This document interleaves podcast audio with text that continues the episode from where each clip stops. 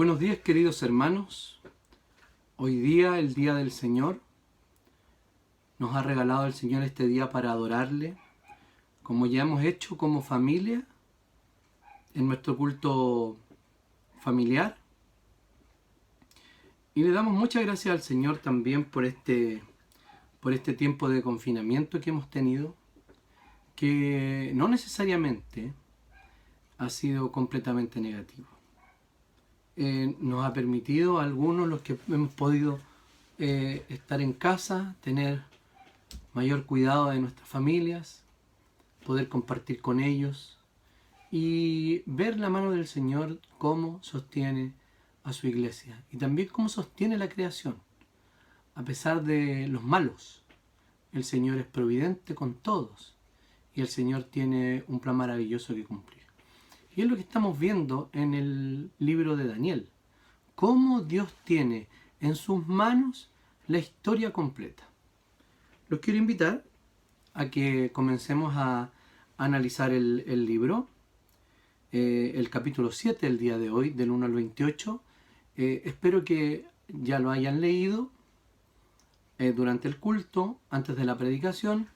Y si no lo ha hecho, por favor, ponga pausa y lean en familia el capítulo 7 del libro de Daniel.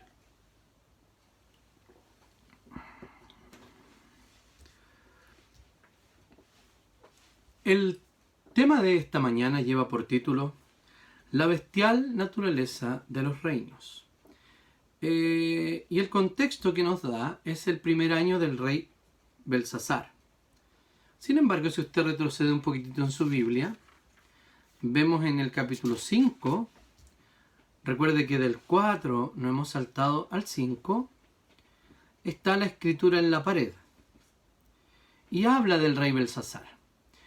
Lo que sucede es lo siguiente, es que Daniel está dividido en dos partes, donde del 1 al 6 hay una cantidad de acciones de Dios que en favor de su pueblo, rescatando su vida, y eh, del 7 al 12 vemos la parte profética, escatológica del libro de Daniel. Entonces, los voy a invitar a que tengamos un momento de oración. Amado Señor, te damos infinitas gracias porque tú, Señor, uh, sigues, Señor, alentando a tu iglesia, aunque nuestros templos estén cerrados, la iglesia sigue presente, Señor. Y si tuviéramos que vivir un tiempo de tribulación, ciertamente, Señor, tú estás con nosotros. Tú nos acompañas. Tú nos cuidas, Señor. Y aunque la iglesia pareciera estar absolutamente destruida, en el día que tú vengas, el reino será entregado a los santos y seremos llevados para vivir contigo para siempre en un cielo nuevo y una tierra nueva. Te damos gracias, Señor. Bendice nuestras mentes y nuestros corazones para poder entender tu palabra, para poder traer esperanza y fe a nuestro corazón. Te damos gracias, Señor Oramos en el nombre y por los méritos de Jesús. Amén. Eh, como ya había dicho, hemos organizado este libro de manera eh, cronológica. Por eso hemos saltado algunos capítulos y nos hemos ido al primer año del eh, rey Belsasar. El rey Belsasar en el capítulo 5 ha sido rechazado por Dios. O sea, ha terminado su respaldo. Recuerden que a cada rey el Señor dice que Él es quien le ha dado el poder. Él es quien le ha dado eh, el dominio y el poder eh, em, gobernar de la forma en que ellos gobernaron. Si Dios no estaba de acuerdo, simplemente eso no sucedía. Entonces decidimos orden, un orden cronológico. Vamos a volver a los capítulos posteriores cuando sea eh, pertinente. Hay términos importantes que debemos manejar aquí. Estos términos importantes son la escatología. ¿Qué hablamos cuando decimos escatología? Básicamente, cuando hablamos de escatología, queremos decir o hablar acerca de los eventos de los últimos días. El escatón. Pero mucha gente pone su atención en los eventos del último día. O sea, escatología es solamente cuando el Señor venga, solamente cuando el Señor eh, esté presente y venga en las nubes del cielo y nosotros en ese único acto, en esa única venida, seremos arrebatados para estar para encontrarnos con él en el aire y estar para siempre con el Señor. En esa en ese evento único, no separado por siete años, eso es parte de la escatología. De hecho, es el gran evento más próximo de la escatología. Pero podríamos hablar de una escatología ya inaugurada, porque cuando vemos que la estatua es golpeada por, por la roca, estamos hablando de Jesús de Nazaret. Vino no por voluntad humana a destruir los reinos de la tierra y así instaurar un reino eterno. De hecho, si hablamos del reino, Jesús cuando vino, él ya inauguró el reino. Es un reino que está un poco subterráneo, un poco eh, un poco cabizbajo en algunas épocas de la historia, pero es un reino que sigue avanzando, que sigue avanzando, y el Señor respalda este reino porque es Él quien está construyendo el reino y vamos a verlo concluido en el día final, o consumado en el día final. Lo otro que tenemos que entender es literatura apocalíptica. ¿Qué significa la literatura apocalíptica? Es, una, es un estilo literario de los judíos que eh, fue muy usado en la época intertestamentaria, pero lo encontramos también en el libro de Daniel y en otros pasajes también. En otros profetas también encontramos eh, literatura eh, apocalíptica. ¿Qué significa? Significa que ah, las verdades son enseñadas en códigos. Códigos que son conocidos para los receptores. Pongamos el ejemplo del Apocalipsis. El Apocalipsis está escrito como una literatura apocalíptica, no una literatura que esconde en sus símbolos la verdad, sino una literatura que, como dice, apocalíptica, que revela en sus símbolos la, eh, la verdad. Lo que pasa es que depende de quien tenga la interpretación del código. Ellos pueden acercarse y ver allí la verdad revelada. Es como que eh, los judíos de, que recibieron la, iglesia cristiana compuesta por gran parte de judíos en el Asia Menor tenían algo así como el, el programa.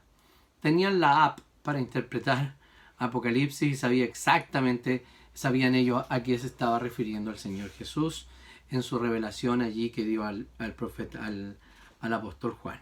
¿Ya? Entonces el contexto inmediato debemos decir que Daniel no, no da su visión completa, sino que da una visión eh, restringida, no da todos los detalles.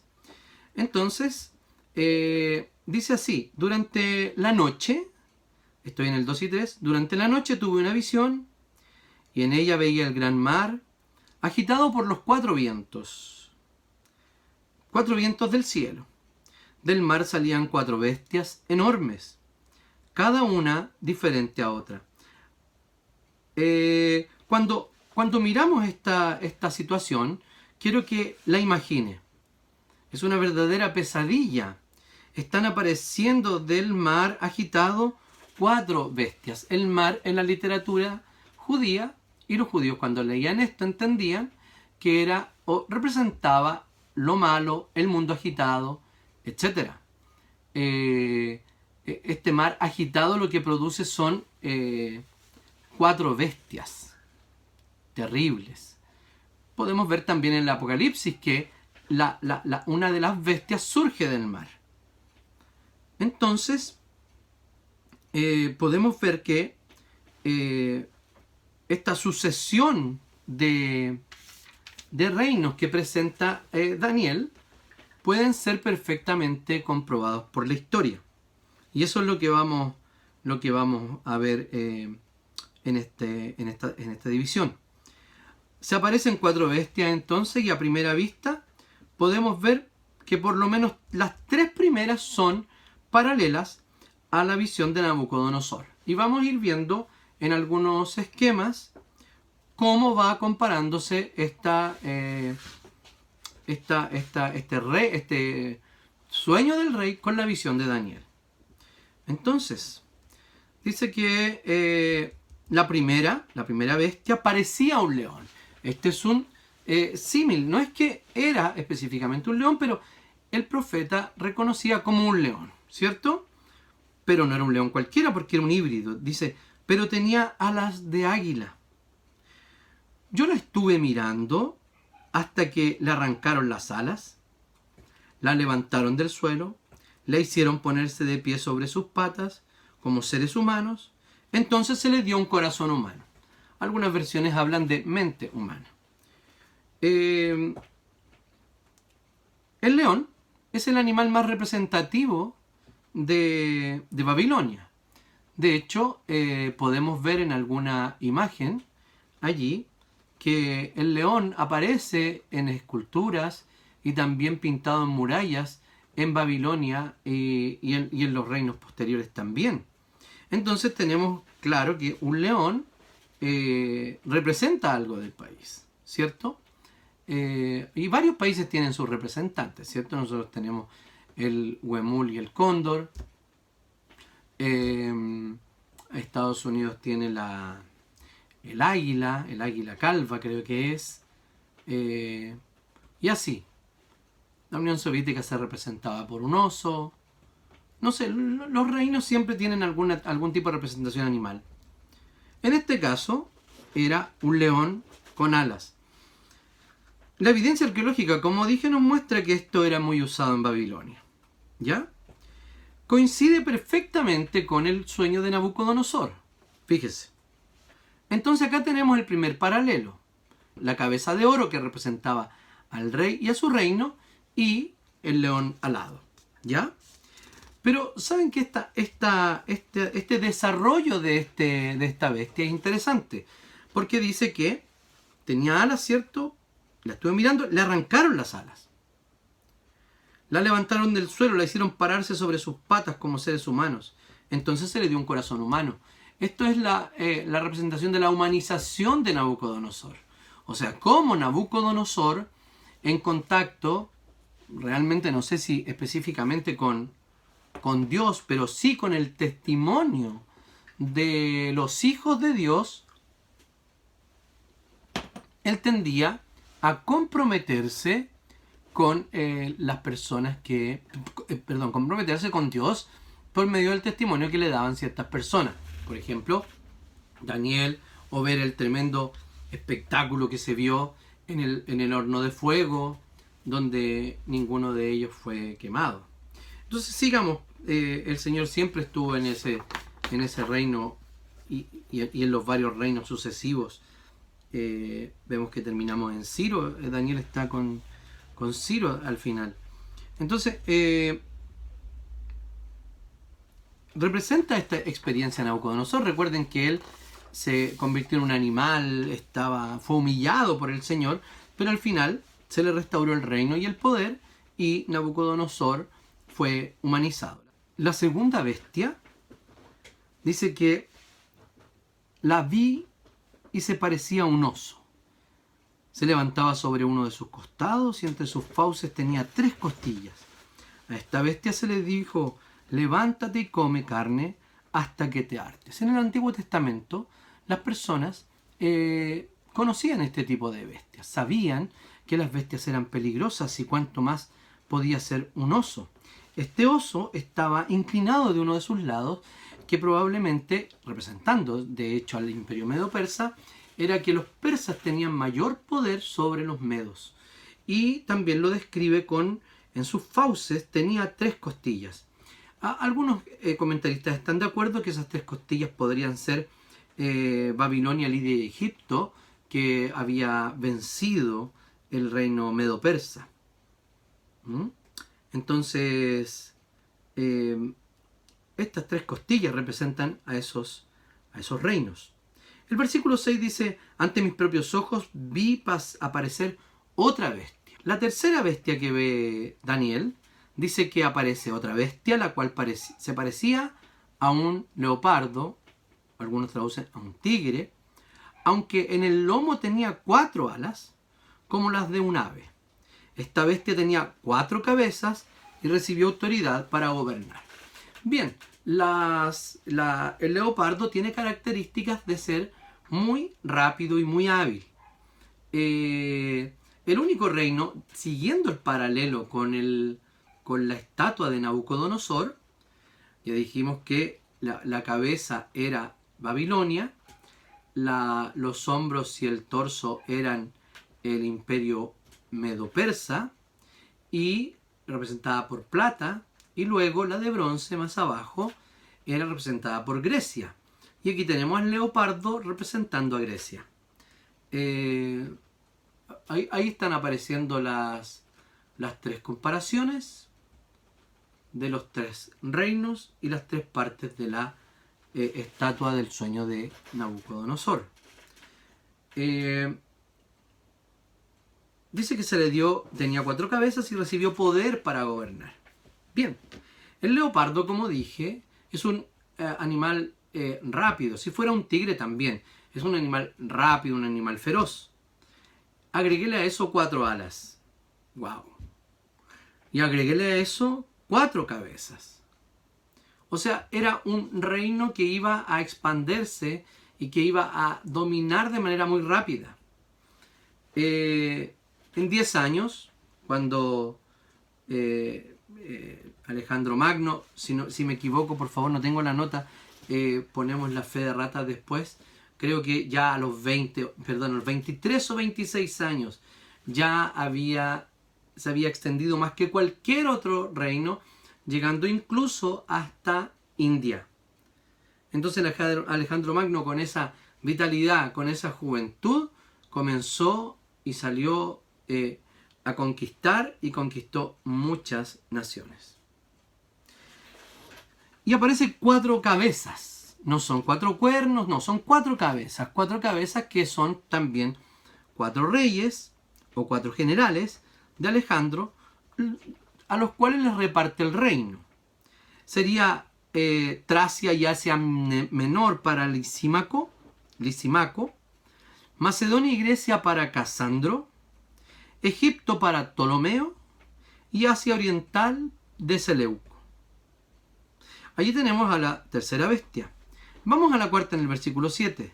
Después de esto, en mis visiones nocturnas vi ante una cuarta bestia, la cual era horrible, extremadamente horrible, y poseía fuerza descomunal. Como sus grandes colmillos de hierro aplastaban y devoraban a sus víctimas para luego pisotear los restos. Tenía diez cuernos y no se parecía en nada a las otras bestias. El profeta no logra identificar con algún animal. Probablemente eh, a Daniel le hacía algún sentido estas, eh, eh, estas eh, visiones que estaba viendo porque eran animales reconocibles. Bueno, aquí no hay ningún animal reconocible y el profeta lo identifica como los adversarios que son extremadamente horribles, ¿cierto? Y además tenía colmillos y diez cuernos. El versículo 8 agrega que mientras me fijaba en los cuernos, vi surgir entre ellos otro cuerno más pequeño, otro cuerno más pequeño, por causa de este fueron arrancados tres de los otros cuernos. El cuerno pequeño parecía tener ojos humanos y boca que profería insolencias. Entonces este es el escenario, fíjense, es un cuerno pequeño que derriba a tres cuernos, pero es un cuerno inteligente porque es un cuerno que tiene ojos humanos y un cuerno que habla, pero habla insolencias. Allí tenemos ya algunos datos para entender qué viene con eh, el, siguiente, el siguiente acto. Uno podría esperar que inmediatamente se le dé la interpretación a Daniel. Pero veamos qué pasa. En segundo lugar, la visión del juez del universo. ¿Cuál es la identidad de este venerable anciano? Fíjense lo que dice allí en el 9 y 10. Mientras yo observaba esto, se colocaron unos tronos y tomó asiento un venerable anciano. Su ropa era blanca como la nieve y su cabello blanco como la lana.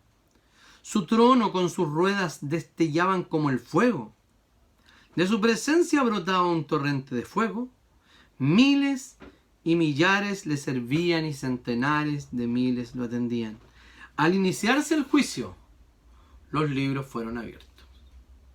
Entonces, este venerable anciano no es otro sino eh, una teofanía, una manifestación, por lo menos en una visión de el Padre Celestial, quien está sentado en su trono con fuego para abrirnos libros y juzgar. Inmediatamente Daniel introduce aquí en, su, eh, en el relato o en la visión, eh, no lo introduce Daniel, sino el Señor mismo, no le da inmediatamente la, interpretación, sino que lo primero que le da es la solución. Le está diciendo, mira, antes de que entiendas la visión, debes entender quién manda. Debes entender quién está a cargo. Y debes entender lo que le va a pasar a este chiquitito que habla con tanta con tanto grito y con tanta insolencia. Entonces cuando Daniel está allí en esa, en esa, en esa visión, que cambian los, los, los participantes, en el versículo 11 dice, yo me quedé mirando por causa de las grandes insolencias que prefería el cuerno. Seguí mirando hasta que esta bestia la mataron, la descuartizaron y la echaron en pedazos al fuego ardiente. A otras bestias se le quitaron el poder, aunque las dejaron vivir por un tiempo. Eh, aparece inmediatamente el juicio, no porque, eh, no en términos cronológicos, sino que la acción de Dios frente al pecado y específicamente frente a este cuerpo, eh, cuerno pequeño será la venida, será el juicio para ser echado al infierno, para ser echado al fuego y allí estar para siempre jamás. Entonces, eh, las otras bestias se les dio poder y se les permitió funcionar por algún tiempo. Nosotros podemos ver que estas naciones no fueron completamente destruidas, sino que fueron y llegaron eh, a, otras civilizaciones o a ser hoy día tal vez países muy pequeños, eh, en el caso de Egipto, cuando fueron grandes reinos, ¿cierto? Pero esta sucesión de reinos nosotros la vemos claramente y permanentemente en el plan de Dios. Los reinos no, no, no, no duran para siempre.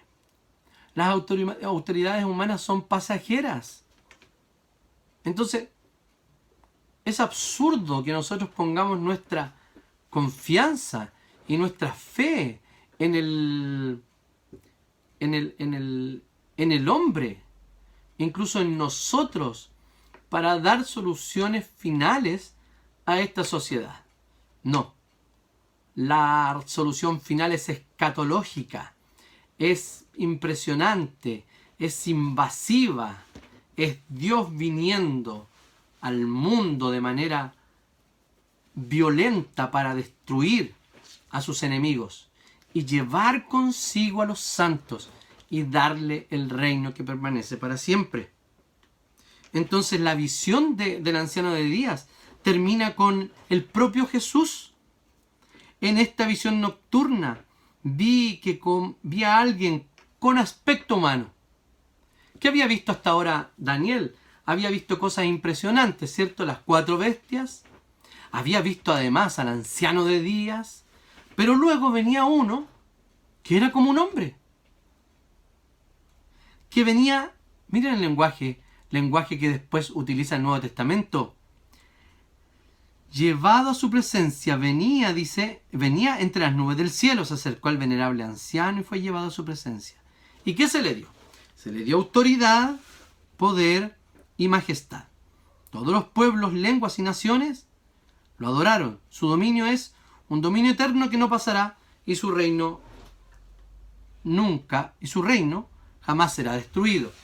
Cuando Cristo viene, cuando esta roca golpea a los, a los eh, imperios, no inmediatamente el reino es consumado. La idea judía era que se iniciaba el reino de Dios inmediatamente después de la venida del Mesías. El Señor nos dice luego más adelante, eh, y como la revelación es progresiva, nos dice que va a haber un periodo de ya, pero todavía no, donde el reino está, pero todavía no, donde el reino está extendiéndose, donde estamos trabajando por la extensión del Evangelio, hasta que el Señor venga. Entonces, eh, la sección cierra dando la autoridad al Hijo que viene en las nubes. Él es el Rey. Ya lo, había, ya lo dijo mucho más adelante Mateo. No lo cita Mateo con las palabras de Jesús. Toda autoridad me es dada en el cielo y en la tierra. Por tanto, vayan y hagan discípulos a todas las naciones, bautizándolos en el nombre del Padre, del Hijo y del Espíritu Santo y enseñándole todas las cosas que yo les he enseñado y estaré con ustedes hasta el fin del mundo. Entonces, cuando hablamos de escatología, no hablamos de cosas terroríficas, hablamos de esperanza.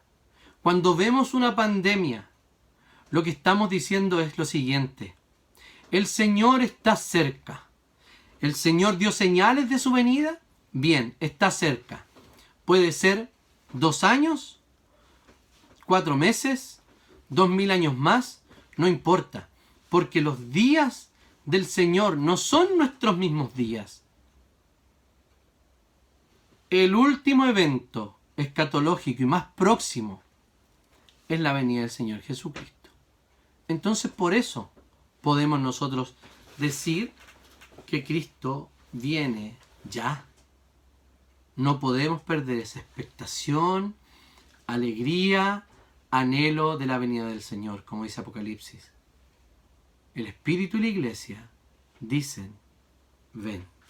Y en tercer y último lugar, consideraremos la interpretación de la visión de Daniel.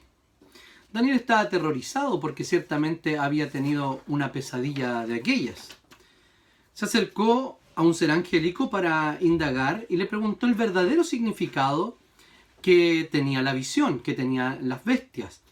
Fíjense, este Daniel que había interpretado el, el sueño del rey Nabucodonosor, no solo interpretado, sino descubierto Dios le había revelado tanto el contenido como la eh, interpretación del, sueño de Nabucodonosor. También interpretó la escritura en la pared del rey Belsasar. Eh, según explicaba, esto lo haría unos años después de este evento que estamos acá eh, relatando con Daniel. ¿Y qué, cuál fue la respuesta? La respuesta fue, las cuatro grandes bestias son cuatro reinos que se, que se levantarán en la tierra. Pero los santos del Altísimo recibirán el reino y será suyo para siempre, para siempre jamás. 18 y 19. Entonces lo que está diciendo acá el, ángel es sencillamente que ah, después de Daniel vendrán reinos, pero estos reinos serán sustituidos por el reino de Dios. Eh, la respuesta fue absolutamente escueta. Cuatro reinos, seguramente ha habido más, de hecho ha habido más, pero esto coincide también con la, eh, una interpretación eh, histórica de la profecía de Daniel. Pero Daniel no queda conforme. Sigue indagando sobre el verdadero significado de la cuarta bestia. Em, y agrega un detalle más, ¿cierto? Eh, cuando hace el recuerdo de lo, que había visto Daniel, el detalle que pone es que tenía garras de bronce. No vamos a dar ninguna interpretación sobre las garras de bronce, pero sí eh, un significado especial, pero sí debemos decir que las garras de bronce eh, le ponen una mayor cuota de, de ferocidad a este gobierno o a este reino de la cuarta bestia. Entonces, eh, la visión del cuerno pequeño se amplía en el verso 21 y nos da un detalle que nos puede dar un poquito de escalofríos. Mientras observaba yo, este cuerno libró una guerra contra los santos y los venció. Wow. Estamos en el 21, por favor, vaya al 21. Dice que libró una guerra contra ellos y los venció. Pero ¿qué dice inmediatamente después de eso, dice que en el 22, entonces vino el anciano y emitió juicio a favor de los santos del Altísimo. En ese momento los santos fueron, perdón, los santos recibieron el reino. Cada vez que hablamos de este tipo de tribulaciones, o incluso de la llamada en el Nuevo Testamento gran tribulación, vemos que es un tiempo que la iglesia es entregada a los poderes del mal para ser perseguida e incluso casi destruida, según los datos que nos da, Juan en el, capítulo 13 de Apocalipsis y también en el capítulo 11 de Apocalipsis de los dos testigos. La iglesia es sometida a una persecución terrible, pero inmediatamente el Señor interviene. No serán tres años y medios, no será un tiempo, eh, exactamente un tiempo, dos tiempos, eh, o sea, un tiempo, tiempos y la mitad de un tiempo, etcétera, o en días o en meses, no. Lo que está diciendo es que la tribulación va a ser corta. ¿Por qué razón? Porque el 7 es un número perfecto y, el, y la mitad de eso sería imperfección, sería un recorte, sería un tiempo no completo. Entonces, por eso la simbología de los tres años y medio. Eh, vemos que con esperanza, que cuando el pueblo de Dios está haciendo, eh, eh, están, ah, está habiendo guerra contra ellos, el Señor va a intervenir. Esto no es para siempre. Seguramente muchas personas están hoy día recibiendo injusticias, pero cuando venga el Señor, va a recibir justicia verdadera. Me imagino que en el mundo hay gente que ha sido pisoteada por estos reinos. ¿Por qué pisoteada por estos reinos? Sigamos en la, en la, en la, en la visión, en la interpretación de la visión, para luego eh, ver algunas aplicaciones para el día de hoy. Quiso indagar, dice que eh, aquí Dios estaba llevando a la victoria a su pueblo, ¿cierto? A su pueblo cautivo. ¿Por qué? Porque lo estaba librando. Recuerden, libró a Daniel del foso de los leones, le libró a Daniel y a sus amigos del rey porque no querían comer eh, de la mesa de él, los libró de, del fuego, del, horno de fuego, aunque allí uno de ellos dice, ok, tíranos al, al, horno de fuego, sin embargo, si, si, el, si Dios quiere salvarnos, lo hará. Y si no quiere salvarnos, vamos a morir, pero a, tu, a tus dioses no vamos a servir. Así de sencillo. Esa era la convicción que tenían los muchachos que habían llegado de Jerusalén a Babilonia. Entonces, estos tres jóvenes habían manifestado fe. Es lo que se espera de la iglesia cuando está perseguida. Pero ellos fueron salvados inmediatamente. Estaba en peligro en el foso de los leones, el Señor lo salvó a Daniel. Pero aquí el anuncio que hace para el cuarto reino es que va a hacer guerra y los va a destruir. Y los va a afligir. Y va a ganar por un tiempo corto. Entonces, como dije, vino el anciano de días, emitió juicio a favor, y en ese momento los santos recibieron el reino. Desde el versículo 23 comienza la explicación del venerable anciano. Ahora ya no es un ser angélico, es el propio Dios Padre que comienza a dar la interpretación a Daniel de la cuarta bestia. Dice que es un reino que surgirá en este mundo. Surgirá después de Daniel. Si estamos haciendo el paralelo, aparentemente podría ser Roma. Veamos si es Roma. Distinto a los otros. Será muy destructivo. Los diez cuernos son diez reyes. El cuerno pequeño es otro rey que surgirá destruyendo a tres.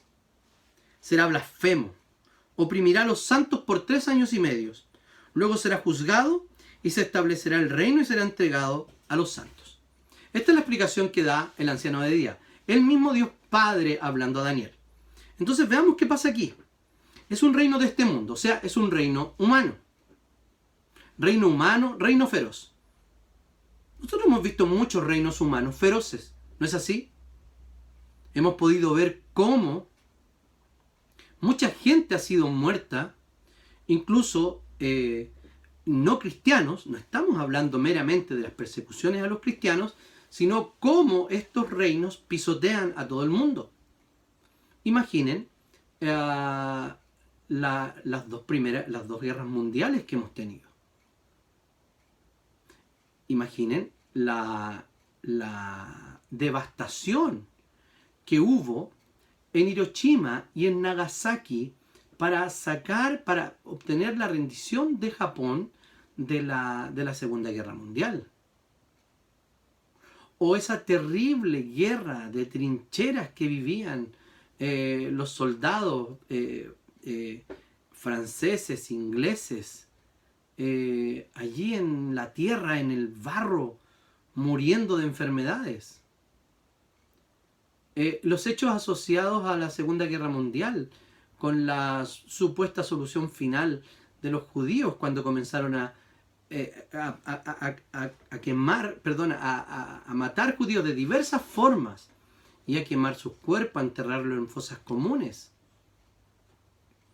O lo, que pasó en Italia, o, las persecuciones políticas también en España podemos ver también la cantidad de muertos que hubo en China. Cristianos. La cantidad de muertos que hubo en Corea del Norte, en la, en la Unión Soviética. Ahora en países musulmanes. La pregunta es, ¿qué vendrá ahora?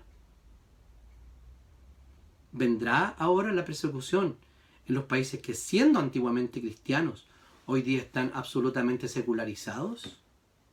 Eso no lo sabemos. Pero sí podemos estar firmes y esperanzados de que si algo pasa a la iglesia, la iglesia nunca será destruida. La iglesia será preservada. Porque es el Dios Todopoderoso quien la preserva. Este reino muy destructivo podría referirse a Roma pero tiene un desarrollo y cómo se desarrolló el imperio romano. Diez reyes, hubo varias divisiones del imperio, etc. Incluso fue conservado el nombre de Sacro Imperio Romano Germano más adelante.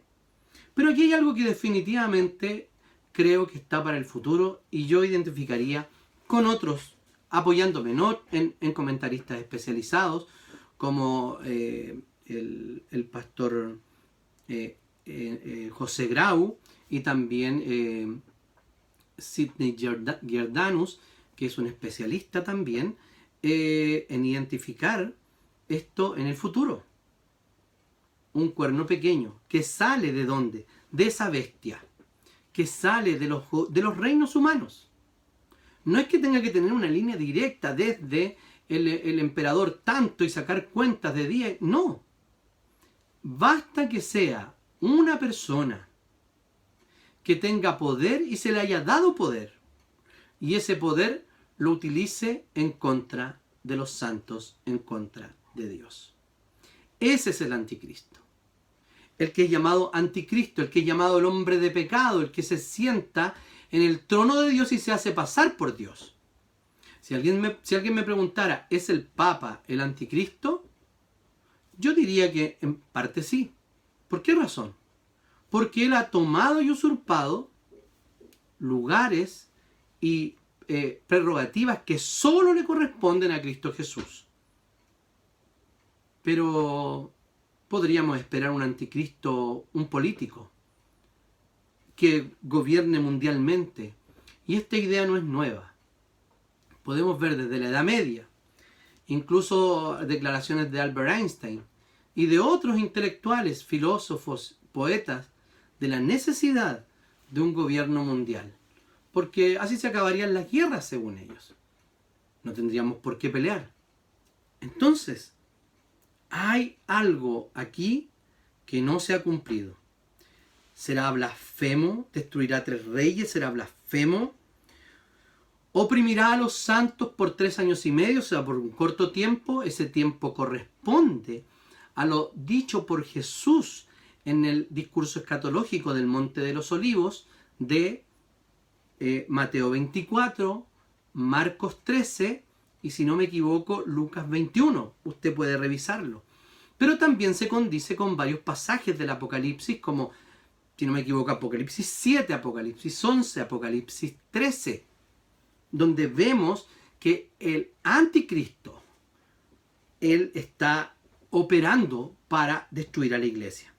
Y Juan nos dice que el espíritu del anticristo ya está. Y Pablo nos dice que eh, el, eh, el, poder o los poderes ya están eh, actuando en este medio. Lo importante sí es que no podemos dejar atrás la cruz de Cristo. Esos poderes que tenían, que Dios le había dado, entre comillas, chipe libre, hoy día están absolutamente restringidos. Porque Cristo venció a todos esos poderes y los expuso públicamente, triunfando sobre ellos en la cruz. Al hacer esto, el Señor abre un nuevo episodio eh, judicial en el cielo, donde ya no pueden ser acusados los hijos de Dios, porque uno ya pagó en su lugar, y por eso que Apocalipsis 12 aparece allí eh, echado fuera de la corte el diablo, el acusador. Conectándolo con, el 20 de, Apocalipsis, podemos decir que este periodo de, de, de persecución a los cristianos, Satanás es atado en la primera venida de Cristo y un poco antes de que Cristo venga, Satanás será desatado para hacer guerra contra los santos. Entonces tenemos todo un escenario que nos dice lo siguiente, que sí seremos perseguidos, que sí pasaremos por la gran tribulación, pero que no seremos completamente destruidos. Porque eh, respecto de la iglesia, ni las puertas del Hades pueden contra ella. Confíen, yo he vencido al mundo. Mi pasos dejo, mi pasos doy, no como el mundo la da. Y yo estaré con ustedes hasta el fin del mundo. Son promesas de Jesús que podemos tener en cuenta y que podemos creer. Y algunas aplicaciones prácticas, queridos hermanos.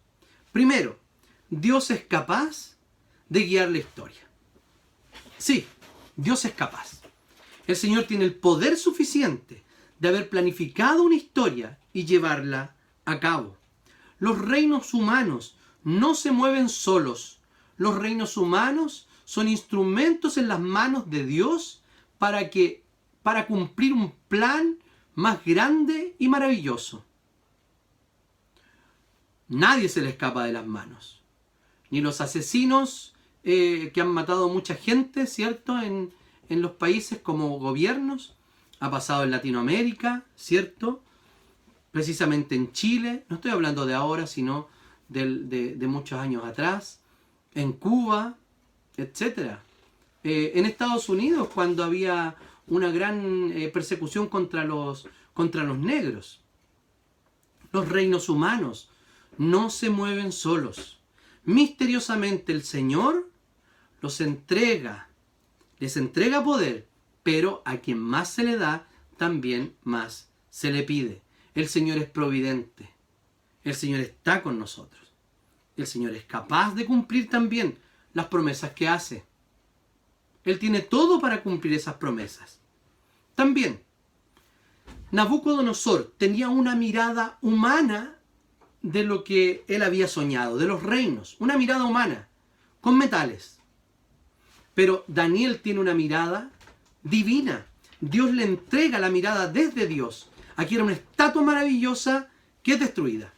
Pero acá es un gobiernos bestiales, terribles, asesinos, habrán cambiado su metodología, ¿cierto? Pero siguen siendo así, buscando sus propios intereses y la mirada que nos da Dios de los reinos de la tierra es que son bestias que destruyen. Es por eso que los, los cristianos no podemos casarnos con un sistema político a ciegas. No es posible, porque ahí estamos poniendo la confianza en los reinos humanos. Y acá no debemos poner la segunda ni en los reinos humanos, sino en, la, en el gobierno del anciano de días que le da poder, autoridad al Hijo del Hombre que viene en las nubes. ¡Qué maravilla! La escatología no es para temer, ni la profecía es para asustarse, ni el apocalipsis para usarlo como cosas terribles, sino que es un mensaje de esperanza, de alegría, de que el Señor está en control y que cualquier cosa que nosotros veamos en el mundo que es injusta y que no podemos hacer nada al respecto, el Señor en algún momento vendrá y juzgará a los que, son, a, los que han, eh, han, sido injustos, a los que han asesinado, a los que se les, da, se dado el gobierno para servir a las personas y se han servido a sí mismos. No fueron administradores de Dios, servidores públicos. Otros que sí, ciertamente lo han sido. Por eso, hermanos, sigamos confiando, sigamos animándonos, porque estas cosas no, tiene que, no tienen que eh, eh, eh, bajar nuestra moral, sino subirla. ¿En qué sentido? En que el Señor sigue en control. Y cuando vemos las señales, significa que la mañana está cerca. Significa que el Señor ya viene. Porque esto es solo inicio de dolores. Así que afirmémonos en el Señor y tengamos la esperanza de que el Señor vendrá otra vez. El Espíritu y la Iglesia dicen, ven. Daniel termina su visión totalmente desconcertado. A tal grado dice que palideció su rostro. Pero preferí mantener todo esto en secreto. Daniel tuvo una reacción perfectamente humana, como la puede tener usted, como la puedo tener yo. Pero hoy día vemos a Cristo resucitado, a la roca que ha destruido los reinos de la tierra, al rey que está inaugurando y llevando adelante su reino. Y en el día final lo veremos consumado. Que Dios les bendiga, queridos hermanos. Vamos a tener un momento de oración y también vamos a invocar al Señor para que nos dé su bendición.